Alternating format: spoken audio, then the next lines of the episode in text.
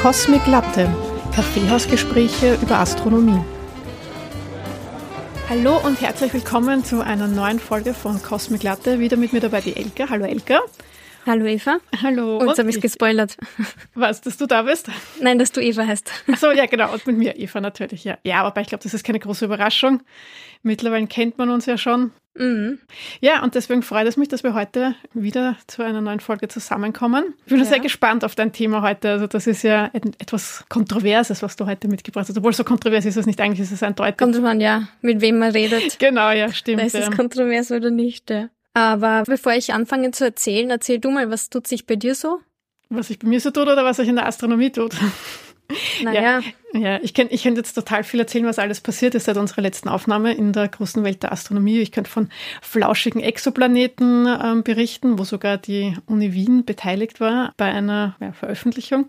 Aber das werde ich alles nicht machen, weil ähm, erstens redet da äh, Florian in, jetzt muss ich ein bisschen Werbung machen für den anderen Podcast, den Universums-Podcast, der am 5. Dezember erscheint, über ähm, diese flauschigen Exoplanetenwolken. Ist an und für sich ein sehr interessantes Thema. Ja, deswegen werde ich darüber nicht reden, aber ich werde deswegen auch nicht darüber reden. Ich mache jetzt Traumatherapie, ich sage es jetzt ganz offen und ehrlich. Okay. Und zwar, die, die letzten zwei Wochen haben bei mir eigentlich nicht stattgefunden, weil ich für eine Prüfung gelernt habe an der Uni. Also das war wirklich die bis jetzt schwierigste Prüfung, die ich gehabt habe. Also es war theoretische Physik 3. Das ist mhm. ähm, Quantenphysik. Und äh, das war echt, das war so hardcore und ja, ich bin da immer noch etwas trau traumatisiert. Und ja, ich weiß nicht, ob du das, das kennst. Du lernst für die Prüfung und dann hast du irgendwann einmal, weil das so viel auch ist und du dich nicht mehr raussiehst, dann kommt, glaube ich, jeder Schüler oder jede Studentin hat einmal diesen Moment, wo man sich dann denkt, boah, für was lerne ich das? Das braucht kein Mensch, oder? Also das hört man doch immer wieder so, dass äh, irgendwie ja.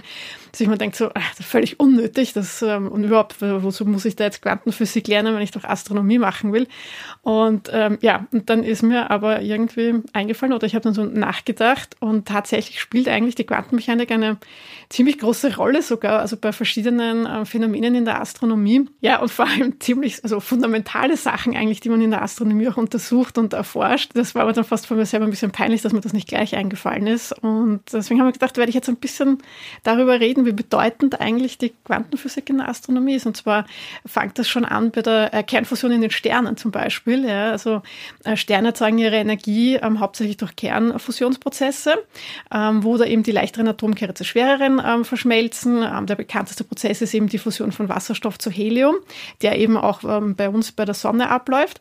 Und äh, da sind es eben auch quantenmechanisch, also diese Tunnelprozesse, die sogar sehr bekannt sind, ja, die das eigentlich erklären, weil es eigentlich sollte es ähm, aufgrund der enormen elektrostatischen Abstoßung, jetzt eben zwischen den äh, positiv geladenen Atomkernen, wäre die Fusion eigentlich bei den Temperaturen und den Drücken, die da jetzt ähm, im Inneren von den Sternen herrschen, eigentlich unwahrscheinlich. Und ähm, eben durch den Tunneleffekt ähm, kann man das eigentlich erklären, weil dann eben dadurch die, die Protonen diese Energiebarriere eben durchtunneln können und fusionieren funktionieren. Und eben nach den Gesetzen der klassischen Physik ähm, hätten sie eigentlich nicht genügend Energie dafür. Und das ist halt eines von diesen quantenmechanischen Prinzipien, die das immer erklären. Also dass diese Fusion jetzt eben bei diesen Temperaturen und bei, den, bei dem Druck überhaupt äh, möglich ist. Mhm.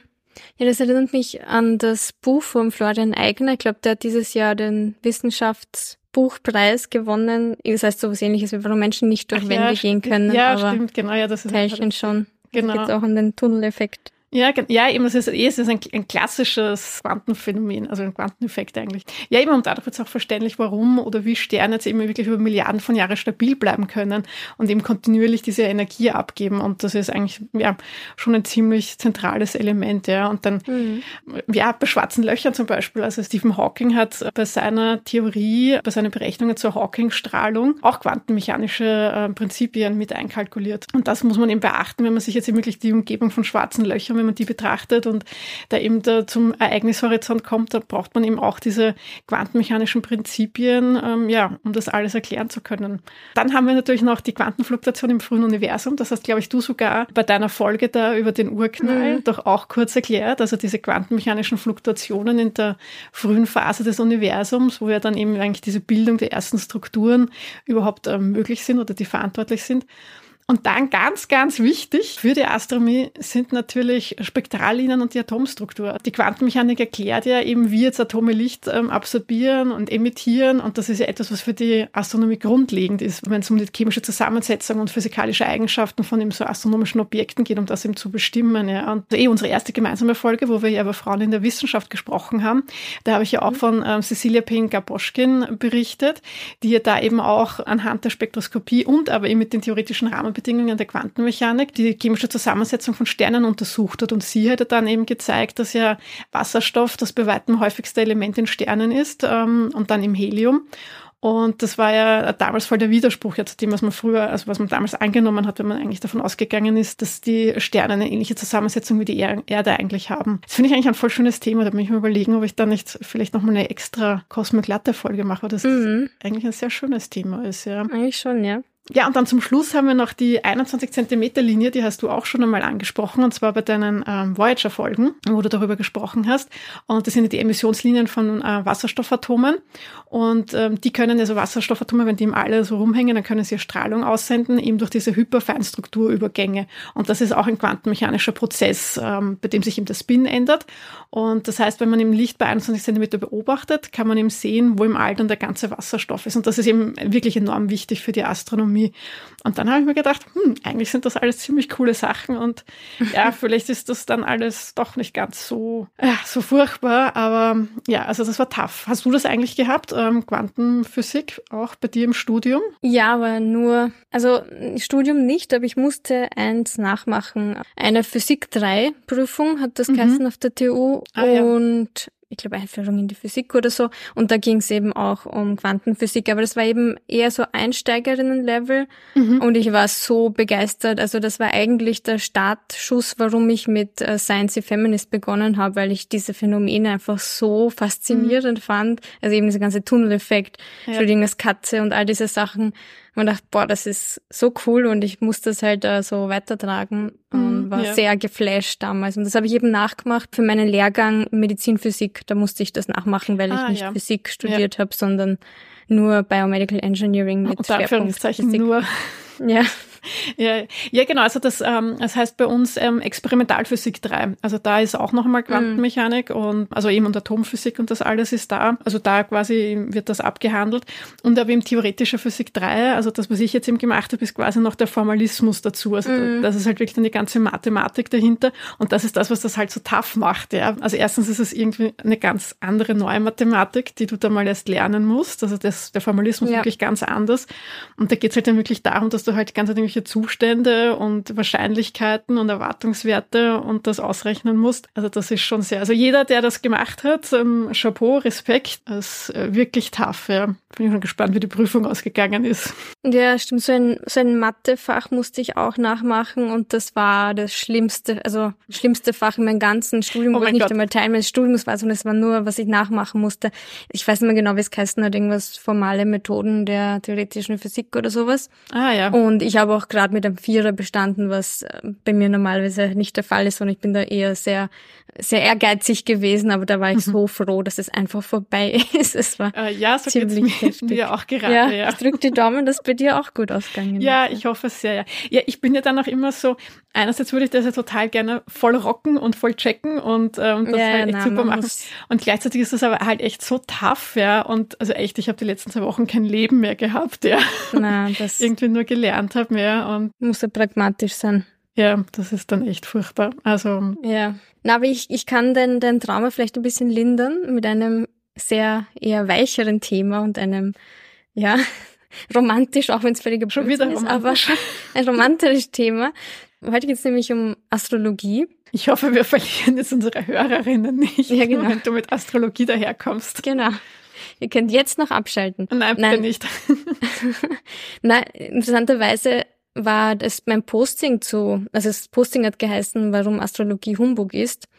Ähm, war eins der umstrittensten Postings. Also ich meine, auch jetzt diese Impf Postings, also so Impfaufklärung, da hat es Impfgegner gegeben. Aber selbst das, warum Astrologie Humbug äh, ist, Posting, habe hab ich mir nicht gedacht, habe ich schon einige so kritische Kommentare bekommen. Was, was ist da gekommen? Nein, es stimmt oder wie? Oder ist es wissenschaftlich? Ja, na, dass man da jetzt nicht so das so sagen kann, nicht so darauf hinweisen. Also es war eher natürlich so über, warum ich das überhaupt thematisiere. Man soll den Leuten einfach ihr, ihr, ihren Glauben lassen, so in die Richtung. Okay. Ja. Meine Inspiration für das war, das habe ich von einem meiner Lieblingspodcasts, der heißt Science Versus. Und die Folge heißt schon Are Geminis the Worst? Weil anscheinend Zwilling, das Sternzeichen Zwilling in der Astrologie-Community so das schlimmste Sternzeichen ist. Und vielleicht ist es deswegen, dass ich was gegen die Astrologie ja, habe. Zwillinge, haben, Zwillinge haben, haben zwei Gesichter. Oh mein Gott, du bist Zwilling. Ja, oh Gott, ja. Und ich finde Zwilling, also ja, ganz schlimm. Vielleicht ist Ach, deswegen. Mit, mit wem spreche ich hier? Mit wem mache ich ja. hier eigentlich einen Podcast? Ja, das weißt du nicht. Ich habe zwei Gesichter.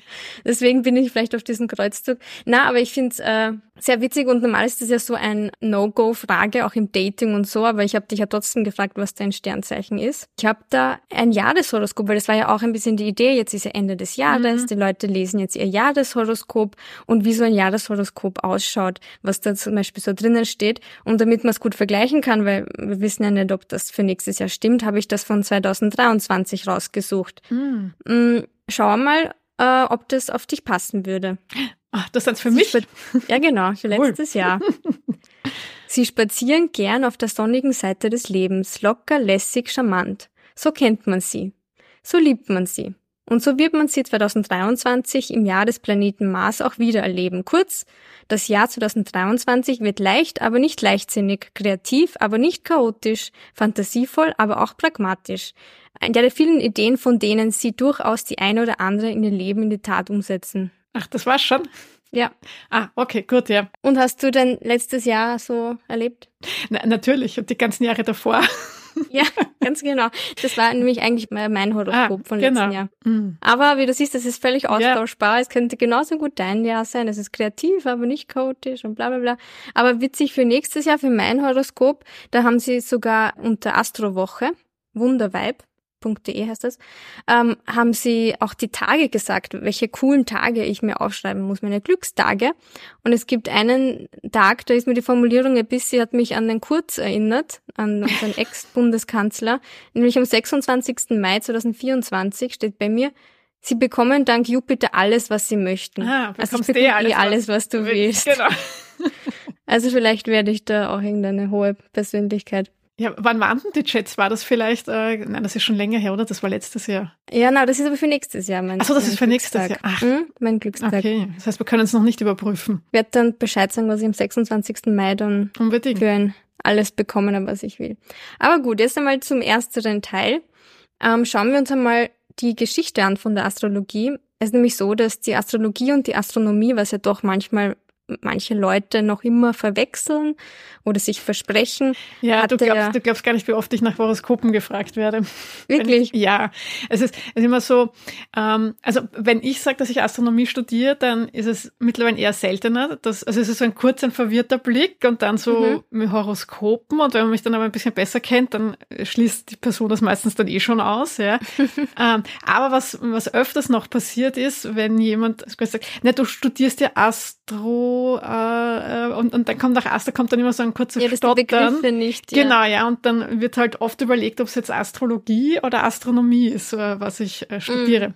Und ich sage dann meistens Astrophysik, weil das irgendwie, glaube ich, ähm, ähm, ja, also ich glaube, das merkt man sich leichter oder ist, ist nicht so. Spricht sich nicht so. Nein, nein, es ist, es ist, ja, eben, weil es halt weiter weg ist, also jetzt vom, vom Laut her, äh, als Astrologie, Astronomie, das ist doch sehr nah.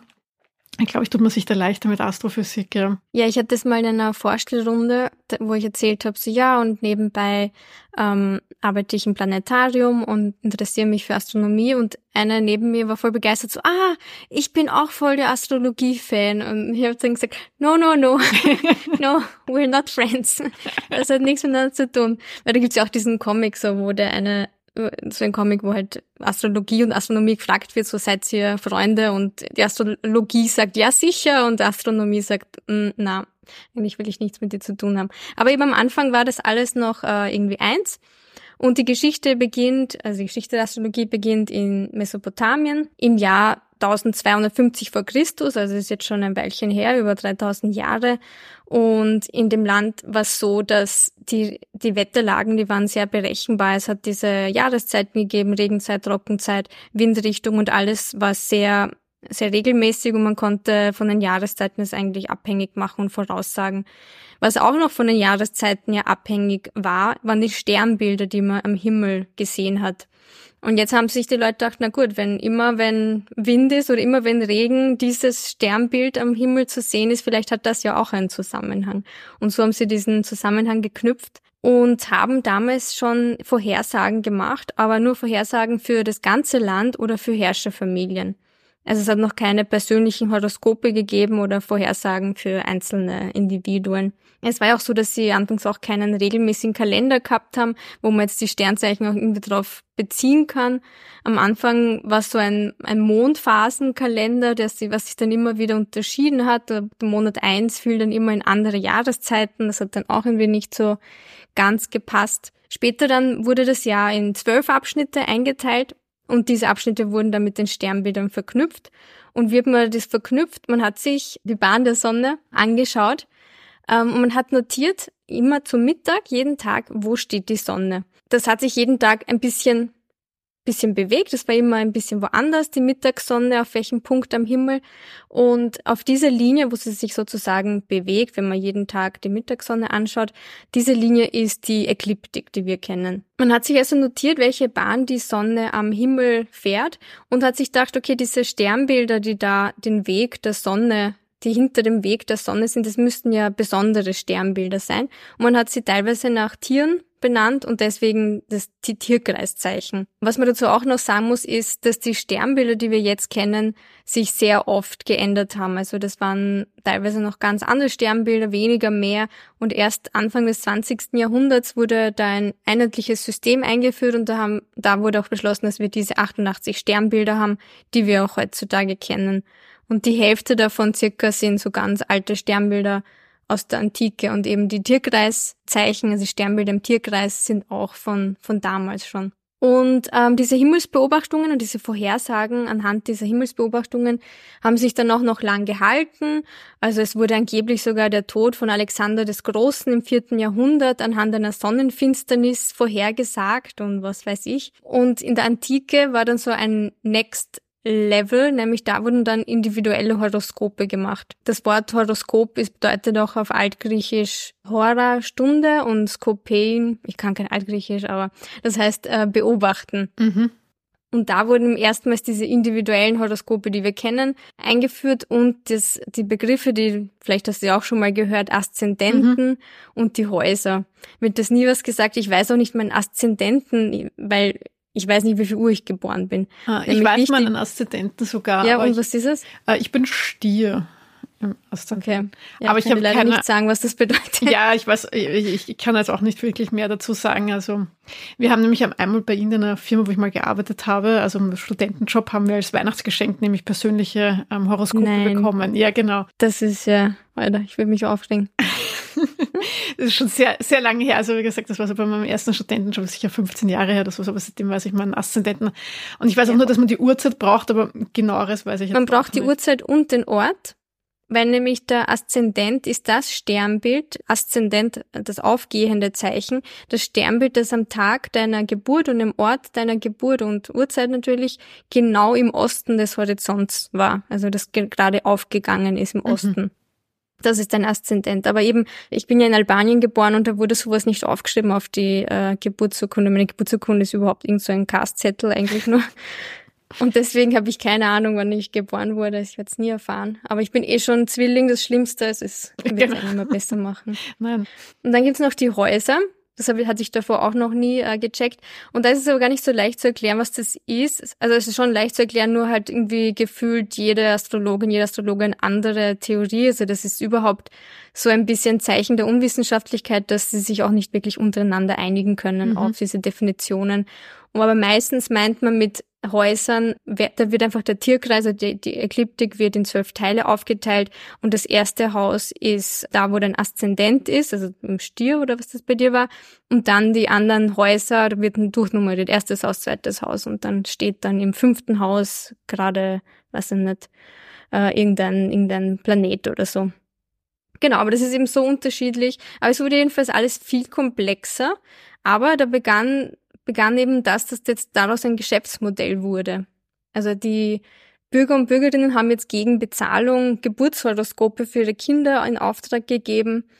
Und ja, es war zwar so, dass am Markt dann schon auch oft äh, Betrüger unterwegs waren und irgendwelche ausgedachten Horoskoptexte ähm, vertrieben haben.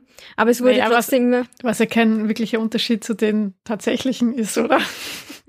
Ja, eh, weil es wurde dann irgendwie, also den Leuten wurde das irgendwie schon auch klar, dass das eigentlich Betrüger sind, aber trotzdem ist es immer beliebter geworden und auch so mit dem Buchdruck im 15. Jahrhundert ist das auch noch einmal rasant angestiegen, diese Horoskope. Und es ist sogar so, das habe ich ehrlich gesagt nicht gewusst, dass sogar Johannes Kepler seinen Lebensunterhalt so verdient hat, dass er, also teilweise so verdient hat, dass er Geburts- und Jahreshoroskope äh, erstellt hat, indem er die Planetenberechnungen genau berücksichtigt hat. Ja, ja, das, also das wusste ich schon. Ja, das ist was ein Taschengeld. Ich glaube, es war jetzt gar nicht so äh, nebenbei sein, sein Job irgendwie, sondern dass er das eben durchaus gemacht hat. Und das war ja, also damals jetzt nicht so verwerflich, ja, oder das, mhm. wie du hast es ja eben am Anfang ja auch gesagt, dass ja da die Astronomie und äh, Astrologie, dass das ja schon da irgendwie zusammen war. Und das haben sich schon viele Astronomen auch damit beschäftigt, ja. Und das ist ja, ja. dann, ich glaube, da kommst du ja dann wahrscheinlich eh noch drauf hin, dass sich das ja dann in den, in den Jahren oder mit der Zeit sich dann halt die Astronomie äh, oder die Astrologie das halt gespalten hat, wenn man halt erkannt hat, dass da nichts dahinter steht oder dass es halt nicht wissenschaftlich ist, ja. Ja. Also ich hoffe, ich habe jetzt nicht gespoilert. Na, ich glaube, es, es war uns schon vorher klar. Na, es, es war eben damals, wie du sagst, noch eine anerkannte Wissenschaft und erst so zur Zeit der Aufklärung ist die Skepsis immer mehr gewachsen und es hat eigentlich jegliche Anerkennung als Wissenschaft schon seit damals verloren. Aber trotzdem ist es so gewesen, dass vor allem in den 1960er Jahren die Astrologie ein Comeback gemacht hat und jetzt vor allem in diesen Tageszeitungen und Jahreshoroskopen und so weiter eingebaut wurde und beliebt geworden ist. Um, was ich auch interessant finde, ist, dass es sehr oft so in so Frauenzeitschriften ist. Das ist auch ein bisschen. Ich habe auch so ein Horoskop gelesen, wo irgendwie gestanden ist, was Richtung Sport und dass man jetzt machen soll Nordic Walking und Zumba und so. Also genauso Frauen unter Anführungszeichen mhm. Sportarten haben wir auch gedacht, so, okay, es also, ist einfach, ja. es richtet sich einfach speziell an ja. Frauen. Das was ich ja ganz schlimm finde, ist, wie alltäglich das ist oder, oder wie das halt auch verbreitet wird, ohne hinterfragt zu werden, weil ich finde es ja ganz schlimm, dass im ORF ja, in der Guten Morgen Sendung es jeden Montag ein Wochenhoroskop gibt. Und das finde ich halt eigentlich total arg. Naja, es gibt ja auch die Gerda Rogers. Ich habe das ja, als Kind so gerne ja. gehört. Ich habe das immer, es war glaube ich immer Sonntagabend, äh, und ich habe das immer zum Einschlafen gehört als Kind. Das, das, das war, weil wenn man, wenn wir uns ehrlich sind, sie war eigentlich mehr eine Art oder ist eine Art Psychologin. Also sie hat sich einfach die Probleme der Leute mhm, angehört ja. und mehr so ein Life-Coach ist mir vollkommen. Aber ja, es ist eh arg, aber. Ja, aber ich finde halt bei einem öffentlich-rechtlichen äh, ja. Fernsehsender hat das halt nichts verloren. Ja, also es ist eine Sache, ob ja. das jetzt halt ähm, die letzte Seite in einem Klatschmagazin ist oder so, ja, oder ob das halt jetzt so quasi seriös mehr oder weniger darüber kommt, ähm, ja. ja, im öffentlichen Fernsehen, ja. Und ich finde, das geht halt gar nicht. Ja, eh, eh voll. Und Warum ist das so unwissenschaftlich oder wieso ist es für uns so klar, dass das nicht, stimmen kann, also außer dass es nicht sinnvoll klingt. Es gibt auch so konkrete Widersprüche. Also ich habe da so drei Hauptwidersprüche ähm, mir rausgepickt. Das erste ist das, dass es ja zwölf Sternzeichen gibt. Und Sternzeichen sind ja nicht erfunden, sondern die sind, basieren ja auf den Sternbildern des Tierkreises. Und das Sternzeichen ist dann dieses Sternbild, das bei deiner Geburt hinter der Sonne war. Nur das Problem ist, es gibt nicht zwölf Sternbilder in der Ekliptik oder im Tierkreis, sondern es gibt auch ein dreizehntes Sternbild und das ist der Schlangenträger. Das ist auch interessant, ähm, weil ich gelesen habe in einem Artikel so, es soll ein dreizehntes Stern, Sternzeichen geben oder Sternbild. Was heißt es soll? Es gibt das. Also ich meine, man kann es sehen, das ist Faktum. Es gibt das nicht nur eine Vermutung, sondern es ist wirklich so. Ähm, und nämlich Menschen, die zwischen Ende November und Mitte Dezember geboren sind, ah, Leute, die jetzt, jetzt gerade ja. Geburtstag haben, die sind vom, vom äh, Sternzeichen her eigentlich Schlangenträger. Ziemlich cooles Sternzeichen eigentlich. Und diesen Schlangenträger, also das Sternbild gibt's auch schon sehr lang. Also das ist auch so ein altes Sternbild aus der Antike. Und er wurde aber damals schon ignoriert von den AstrologInnen. Weil ich weiß auch nicht, wie man ausspricht. Ophiuchus, glaube ich. Was, was ist das? Na, der Schlangenträger. Ach so, der heißt o Ophich. Ophi Ophiuchus. okay, ich glaube, wir lassen das Ophiuchus. weg, oder? Muzzolika. Lassen wir Schlangenträger. Ja, genau. Äh, man hat ihn eben damals schon ignoriert. Und man vermutet, dass es deswegen ist, weil 12 einfach eine schönere Zahl ist zum Rechnen. Die kann man durch viele andere Zahlen dividieren und 13 ist da doch eine Primzahl und irgendwie hm, nicht so schön und vielleicht irgendwie Pechzahl. Aber was man bei diesen ganzen Sternbildern vielleicht auch nochmal dazu sagen muss, ist, dass Sternbilder ja keine realen Objekte sind im Universum sondern das ist ja eine Projektion, nur die wir halt von, von der Erde aus sehen und das ist eigentlich völlig zufällig, dass die für uns nebeneinander scheinen. Aber manche von diesen Pünktchen, von diesen Sternen sind extrem weit weg, manche sind viel näher. Das heißt, diese Objekte, die wir zu einem Sternbild zusammenfassen, die haben eigentlich miteinander überhaupt keinen Zusammenhang.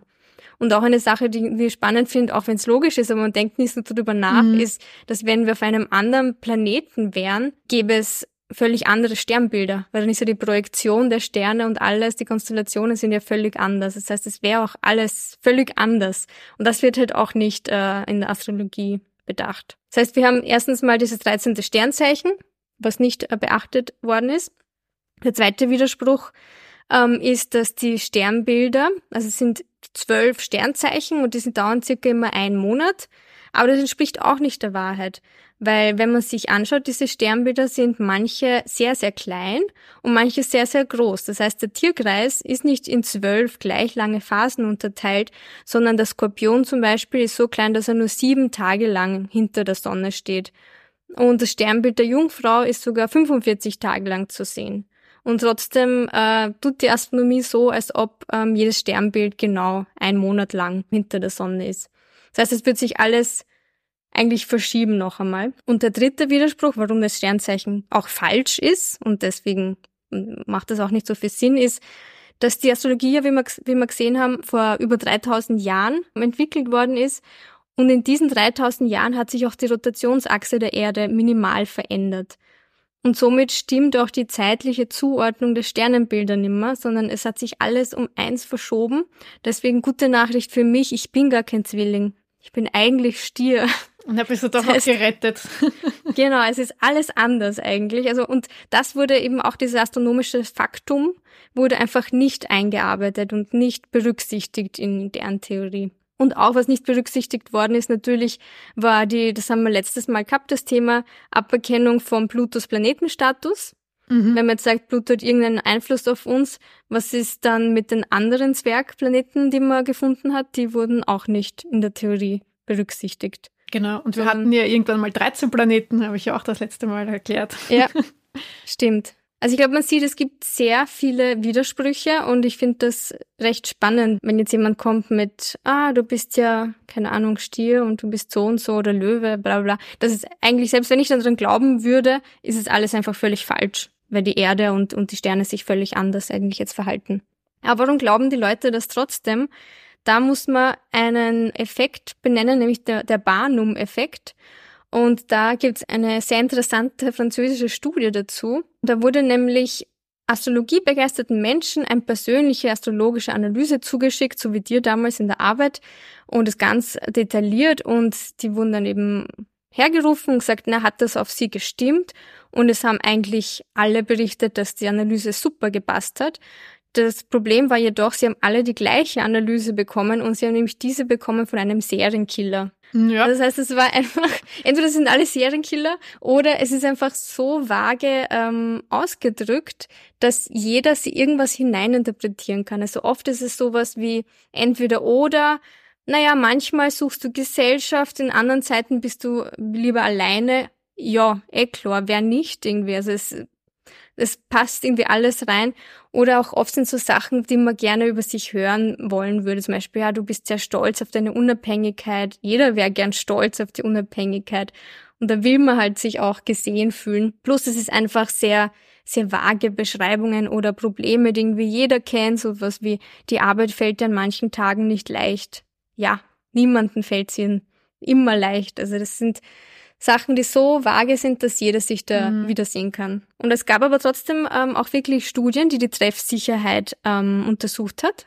Trotz dieser ganzen Widersprüche und dass es überhaupt keinen Sinn macht und warum.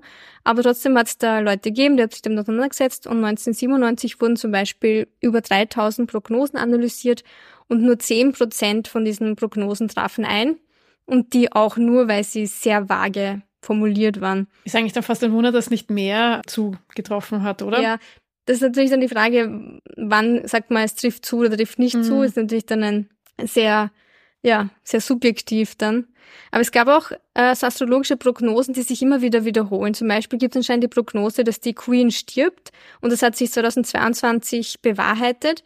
Nur gibt es diese Prognose halt schon seit sehr vielen Jahren. Und davor hat sich halt nicht bewahrheitet. Aber und irgendwann ist es doch wahr geworden. Irgendwann muss es wahr werden, ja. Was man sich auch angeschaut hat in einer Studie in Schweden war das Scheidungsrisiko von Ehepaaren, die jetzt ähm, nicht kompatible Sternzeichen zum Beispiel haben und hat auch keinen Hinweis gefunden, dass da äh, diese Paare sich öfter scheiden lassen. Und jetzt möchte ich noch zwei kleine Exkurse machen. Nämlich das eine ist dieses Mercury Retrograde, also dass der Merkur rückläufig ist. Vielleicht habt ihr es schon mal gehört. So, ah, da muss man aufpassen, wenn Mercury in Retrograde ist. Ähm, es ist nämlich so, dass der Merkur der römische Gott für Kommunikation und Nachrichten ist. Und laut Astrologinnen sollte man in der Zeit darauf achten, dass es Probleme geben kann bei Kommunikation. Man soll zum Beispiel keine Verträge unterzeichnen. Aber Plot Twist ist, für uns wirkt es so, als ob der Merkur zurück sich bewegt. Aber das, er läuft ja nicht wirklich zurück. Es geht immer in dieselbe Richtung. Nur wegen diesen planetarischen Überholmanövern sieht es für uns aus der Erde so aus, als ob er irgendwo zurück sich bewegt. Aber das, damals hat man das halt noch nicht äh, genau gewusst, was da passiert und denkt sich, oh, uh, der, der bewegt sich nach hinten. Oh mein Gott, wir müssen aufpassen. Aber in echt, er bewegt sich immer in dieselbe Richtung. Das habe ich nie ganz verstanden, was sie da gemeint haben mit dem Merkur rückläufig. Ja, das einfach ja. diese Schleifen macht. Ja, ja. Himmel. Ja. Aber was es schon einen Effekt hat, ist, es hat einen psychologischen Effekt und das hat ja oft bei, bei solchen Theorien, nämlich dass in Ländern, wo eben Astrologie recht stark ist, dass dort die HändlerInnen bei rückläufigem Merkur auch dem Finanzmarkt zum Beispiel fern bleiben. Also es hat so eine Art selbsterfüllende Prophezeiung. Ja, ja, und dann halt die, die Aktien wirklich fallen oder halt dann schlechter genau, werden. Ja. ja. Mhm. Also das ist... Äh, ja, schon eine selbsterfüllende Prophezeiung, genau, ja, wie du genau, sagst. selbsterfüllende Prophezeiung. Ja.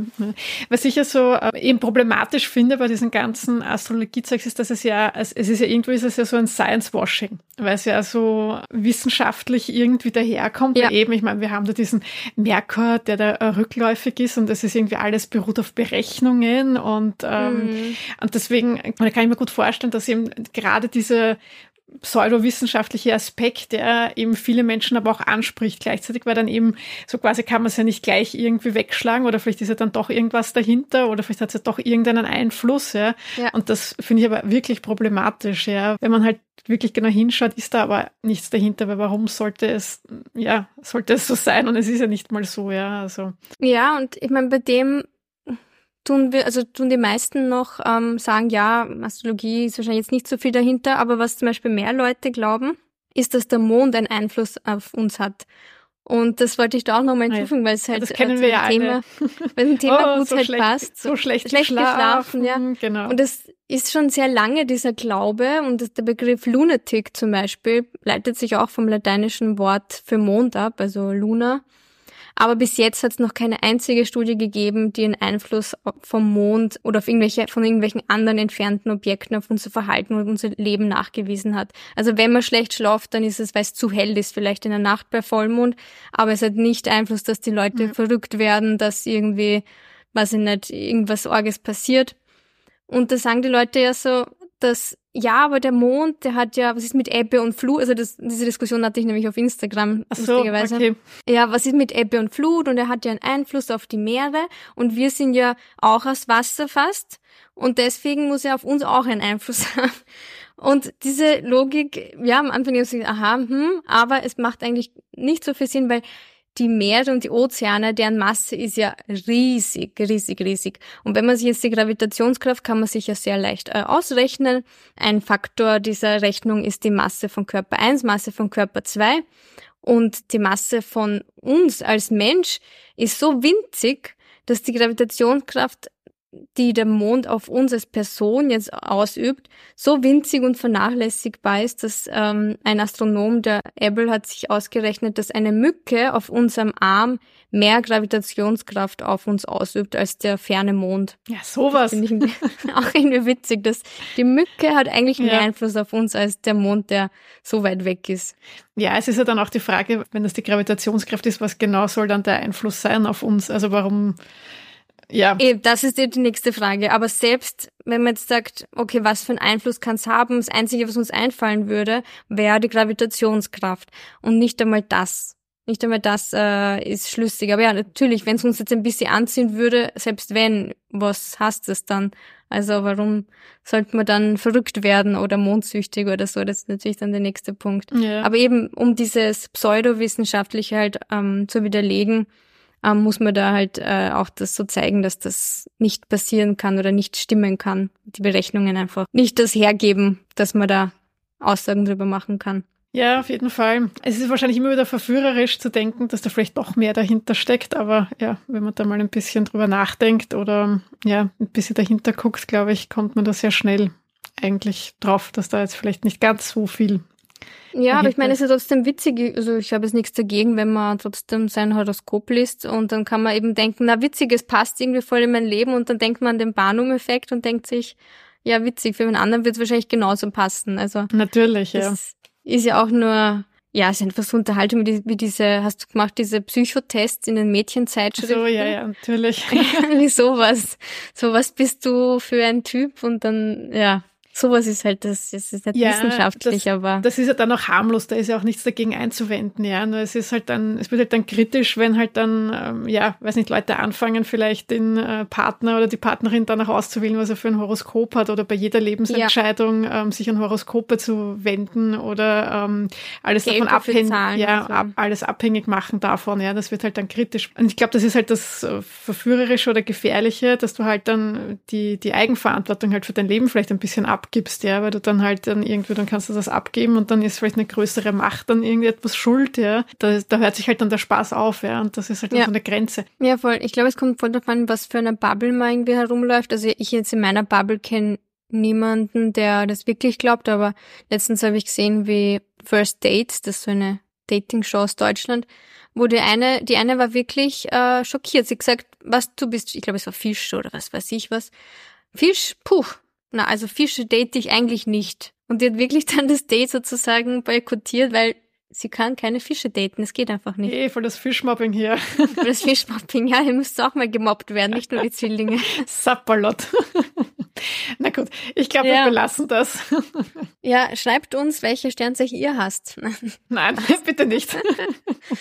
Na, danke auf jeden Fall für die Einblicke. Also ich finde es sehr interessant eben auch, dass man da ja ähm, diese, diese drei Widersprüche, die du ja aufgezählt hast, also das ist ja schon eindeutig. Sind sehr leicht verständlich. Ja, auch, genau. Also, ja, also falls irgendeiner von unseren Hörer und Hörerinnen ähm, da vielleicht in die Verlegenheit kommen muss, vielleicht mal über Horoskope zu diskutieren, dann habt ihr hier ja. gleich ein gutes Werkzeug zur Hand bekommen für jegliche Familiendiskussionen, weil eben vielleicht Ende des Jahres, wenn dann der, der Jahresausblick auf 2024 kommt. Genau, also sagt erstens, du bist Schlangenträger wahrscheinlich. Zweitens, die Sternbilder sind nicht gleich lang und drittens, die Erde wackelt und deswegen hat sich alles verschoben um eins. Genau, und überhaupt. Und überhaupt. Danke dir. Und damit kommen wir auch schon zu unseren Danksagungen. Und zwar wollen wir uns diesmal bei Jens bedanken, der uns über PayPal etwas zukommen hat lassen. Wie ihr wisst, könnt ihr uns seit kurzem auch äh, Spenden zukommen lassen. Ihr könnt uns bei euch bedanken, wenn euch der Podcast gefallen hat. Wir freuen uns sehr darüber. Und zwar könnt ihr es entweder eben wie Jens machen, und zwar über PayPal. Oder es gibt auch die Möglichkeit ähm, einer Mitgliedschaft über Steady oder Patreon. Und ähm, Steady bietet auch eine Geschenkoption an. Also falls ihr noch nach einem Geschenk sucht, es muss jetzt nicht für Weihnachten sein, aber jetzt wäre gerade die richtige Zeit dafür. Man kann eben bei Steady auch eine Geschenkemitgliedschaft abschließen. Da würden wir uns natürlich auch freuen, wenn ihr uns hier unterstützt.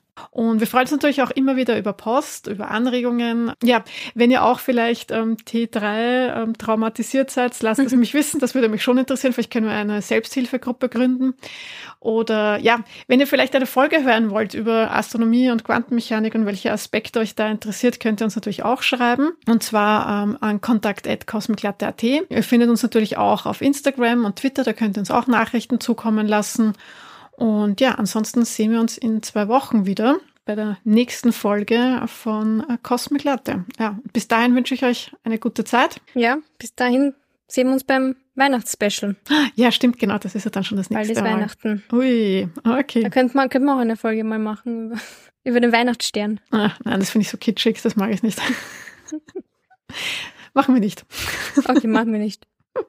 Ja, ist genug, dass wir da jetzt das über Astrologie besprochen haben. Das stimmt. Okay. Na gut, dann bis zum nächsten Mal. Bis zum nächsten Mal. Tschüss.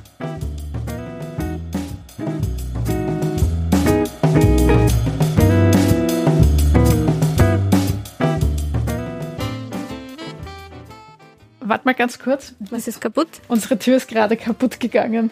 Oh je. Also sie hat sich irgendwie die ausgehängt. Außentür? Nein, nein, die Zimmertür. Erstens bin ich gerade voll erschrocken, weil der Flo da stand und dann hat er jetzt, jetzt hat er versucht, irgendwie ganz, ganz leise die Tür zuzumachen, also hat er sie irgendwie kaputt gemacht. Also jetzt ist es die. schon. Okay. Okay. Ich hoffe, euch geht's gut. Ja, alles okay. Sehr seltsam. Hm. Voll ist da aus den äh, Angeln da irgendwie gehoben gewesen, die, die Tür. Ja. Okay, sorry, weißt du noch, wo du warst? ja, ja, ich weiß noch, wo ich war.